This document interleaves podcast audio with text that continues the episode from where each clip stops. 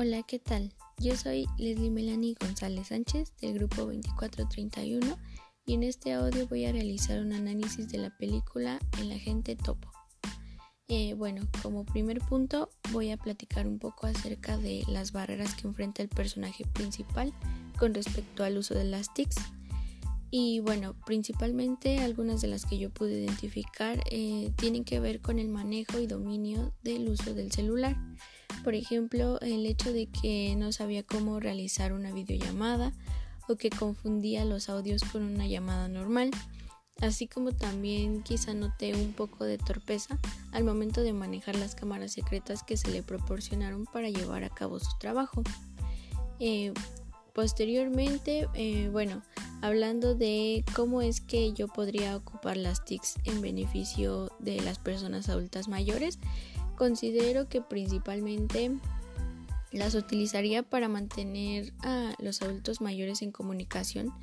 Eh, hablando de lo que se da en la película, lo que sucede aquí es que los adultos mayores eh, no están en contacto con sus familias. Entonces yo utilizaría las TICs para mantener esa comunicación y de alguna manera esa interacción, procurando así que los adultos mayores se mantengan integrados y actualizados al saber usar las TICs. Em, de la siguiente pregunta tiene que ver con por qué contratan a la gente topo. Y bueno, pues ahí lo contratan porque una familia de una de las residentes del asilo eh, tiene ideas erróneas de que están tratando mal a su mamá o que quizá la golpean, le gritan, que no tiene lo necesario. Pero pues realmente al final de la película se logra dar una reflexión de que lo que ocurre no es tanto un problema con la institución, sino más es algo de la familia. Em, ahora, ¿cuáles son los principales problemas que yo observé en el asilo? Pues creo que el más importante es justamente eso, que los residentes mencionan que se sienten solos, pues las familias simplemente van y los abandonan, y entonces ellos pues extrañan esa parte del acompañamiento familiar. Pues si bien tienen algún acompañamiento dentro de la institución, no es lo mismo y a los adultos mayores les hace falta la interacción con su familia, sobre todo el cariño. Ah, ahora, ¿qué lineamientos de la norma 208 eh, no se cumplen en la película?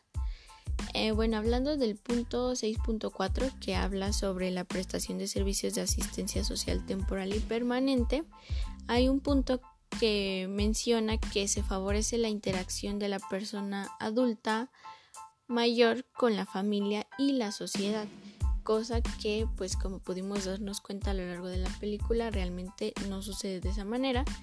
Dentro de este punto, el punto 6.4.4 también habla sobre promover la participación social, cosa que también creo que no se lleva a cabo de una manera correcta, pues dentro del asilo las personas se encuentran de cierta manera un tanto aisladas y no tienen una participación activa dentro de su grupo o entorno más cercano, que en este caso pues es, eh, son más bien los residentes con los que ellos se encuentran. Hay otro punto que es el 6.4.5 que habla sobre realizar acciones que promuevan la participación en actividades educativas, físicas, ocupacionales, productivas y recreativas. Si bien dentro de, la residencia se llevan a cabo algunas de las actividades, considero yo que hace falta más esa parte de promoción a la participación, porque no todos los adultos mayores eh, se notan activos al momento de realizar dichas actividades. Hay otro punto que es en, el apartado número 7 de la norma, se habla sobre los recursos humanos. Y bueno, en este apartado se menciona que dentro de eh, los establecimientos de asistencia social para las personas adultas mayores se debe de contar con cierto responsable sanitario y de preferencia que sean médicos, gerontólogos, agricultistas, psicólogos, terapeutas, enfermeros, cuidadores, trabajadores sociales. Y bueno, eh, justamente por tratarse de establecimientos que trabajan para personas adultas mayores, el personal eh, es necesario que esté capacitado en cuanto a atención gerontogeriátrica. cosa que siento yo que hay, hace falta en la institución puesto que el personal no está capacitado de esa manera. Entonces, desde mi punto de vista, hace falta el área gerontológica, el trabajo de gerontología, para que de esta forma se pueda acompañar y llevar a los adultos mayores de una forma integral y sobre todo trabajando con el área espiritual, que es una de nuestras labores. Eh, hay otro punto, en el punto número 8 de la norma, hablando de infraestructura, pues se menciona sobre cómo es que tienen que ser o cómo tienen que estar acondicionados los, las instalaciones para que las personas mayores puedan llevar una vida digna, segura y productiva. En este punto me gustaría recalcar que dentro de la película se puede observar que las condiciones de, de la residencia no son del todo adecuadas, pues en algunos puntos se muestra hasta cierto punto descuidado y pues esto puede generar algún tipo de, riesgo para, para, nuestros, bueno, para los adultos mayores residentes. Em,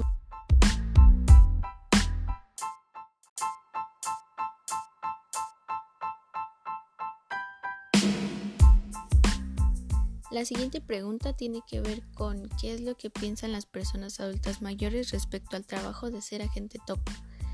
Bueno, pues lo que se puede notar en la película es que principalmente ellos se notan sorprendidos, ¿no? Para ellos es algo realmente extraño que en un empleo estén solicitando personas de su edad y con sus características. Entonces, pues sí, realmente es algo que a ellos se les hace muy raro y como que de alguna manera es increíble. No lo, no lo asimilan o no logran creerlo de una manera inmediata hasta que no realmente pues les dan las pautas, las indicaciones de lo que sería su trabajo. La siguiente pregunta menciona que, qué es lo que yo creo con respecto a la búsqueda de empleo de las personas adultas mayores en México y si esto representa un reto.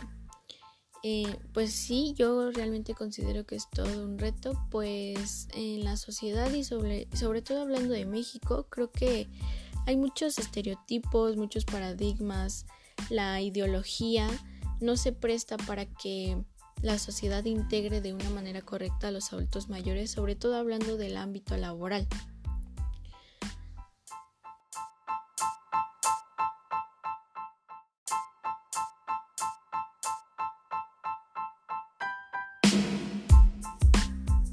Aparte de esto, las condiciones económicas, eh, la situación en cuanto a recursos, pues no es la más favorable para nuestro país. Em, la última pregunta menciona que cuáles son los empleos que consiguen las personas adultas mayores en México. Em, yo considero que mayormente son empleos que pertenecen al sector informal pues debido a todo esto de la falta de oportunidades, la falta de recursos, em, ellos no logran encontrar trabajos estables o en donde su trabajo sea remunerado de una manera correcta o que logre cubrir lo que ellos realmente necesitan y requieren.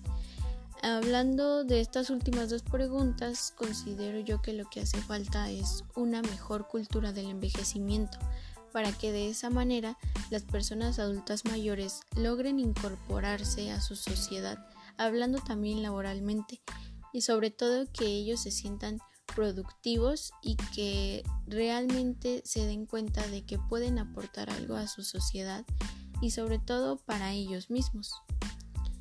Y con eso concluyo mi análisis. Muchas gracias.